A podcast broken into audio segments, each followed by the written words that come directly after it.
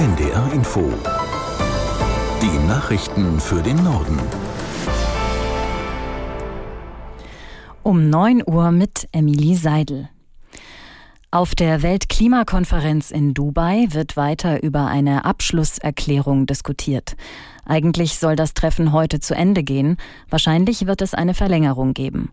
Hintergrund der von mehr als 100 Staaten geforderte endgültige Ausstieg aus Kohle, Öl und Gas taucht im neuen Entwurf für den Abschlusstext gar nicht auf.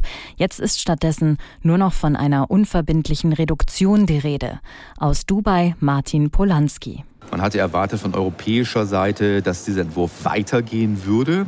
Möglicherweise haben eben gerade die erdölfördernden Länder doch mehr Gehör bekommen beim COP-Präsidenten Ahmed Al-Jaber.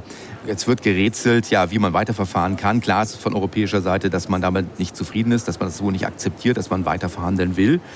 Und jetzt kann es ganz interessant werden, welche Kompromisse man da möglicherweise noch findet, um diesen Text zu verschärfen, insbesondere was den Ausstieg, den schrittweisen Ausstieg aus äh, fossilen Energieträgern und der Förderung fossiler Energieträger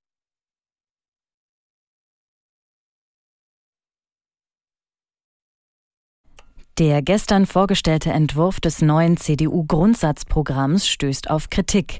Der Hauptgeschäftsführer des Paritätischen Wohlfahrtsverbands Schneider sprach von einem Angriff auf die gesetzliche Rentenversicherung und das Bürgergeld.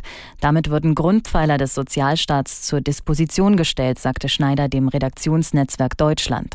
Islamverbände kritisieren außerdem die Formulierung Muslime, die unsere Werte teilen, gehören zu Deutschland. Solche Diskussionen seien ausgrenzend und für führten zu Verwirrung, sagte der Vorsitzende des Deutschen Islamrats Kesici dem Magazin Stern. Die UN-Vollversammlung beschäftigt sich heute mit einer von Ägypten eingebrachten Resolution für eine humanitäre Waffenruhe im Gazastreifen. Im Sicherheitsrat war eine entsprechende Erklärung in der vergangenen Woche durch das Veto der USA blockiert worden. Aus New York, Antje Passenheim. Es gilt zwar als wahrscheinlich, dass die Resolution angenommen wird, da es in der Vollversammlung auch kein Veto gibt, doch auf der anderen Seite sind Resolutionen, die dort durchgehen, nicht bindend, sondern lediglich symbolisch. UN-Beobachter Richard Gowen vom Think Tank Crisis Group schätzt es jedoch so ein, Vertreter arabischer Staaten hofften darauf, dass eine starke Resolution Druck auf die USA ausüben könnte, um nämlich Israel klarzumachen, dass es Zeit für einen dauerhaften Waffenstillstand sei. Im Roten Meer haben Houthi-Rebellen aus dem Jemen offenbar erneut ein internationales Handelsschiff beschossen. Nach Angaben der US-Armee wurde die Strida, die unter norwegischer Flagge fährt, von einer Rakete getroffen. Aus der NDR-Nachrichtenredaktion Felix Tenbaum. Laut US-Militär hat das Schiff einen Notruf abgesetzt. Ein amerikanisches Kriegsschiff sei in der Nähe und auf dem Weg, um zu helfen, hieß es.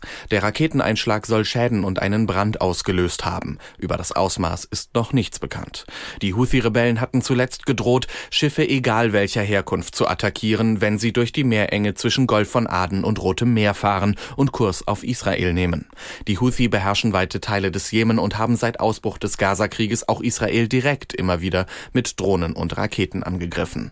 Der ukrainische Präsident Zelensky trifft sich heute in Washington mit US-Präsident Biden. Dabei geht es in erster Linie um weitere militärische und finanzielle Unterstützung im Krieg gegen Russland. Geplant sind außerdem Gespräche mit Spitzenvertretern des Kongresses. Gestern hatte Zelensky die USA bereits in einer Rede an einer Universität in Washington vor einem Ende der Hilfen gewarnt. Russlands Präsident Putin müsse diesen Krieg verlieren, so der ukrainische Staatschef. Die Republikaner blockieren seit Wochen neue US-Hilfen für die Ukraine. Ukraine. In der Türkei ist der Spielbetrieb in der Fußballliga des Landes bis auf weiteres eingestellt worden.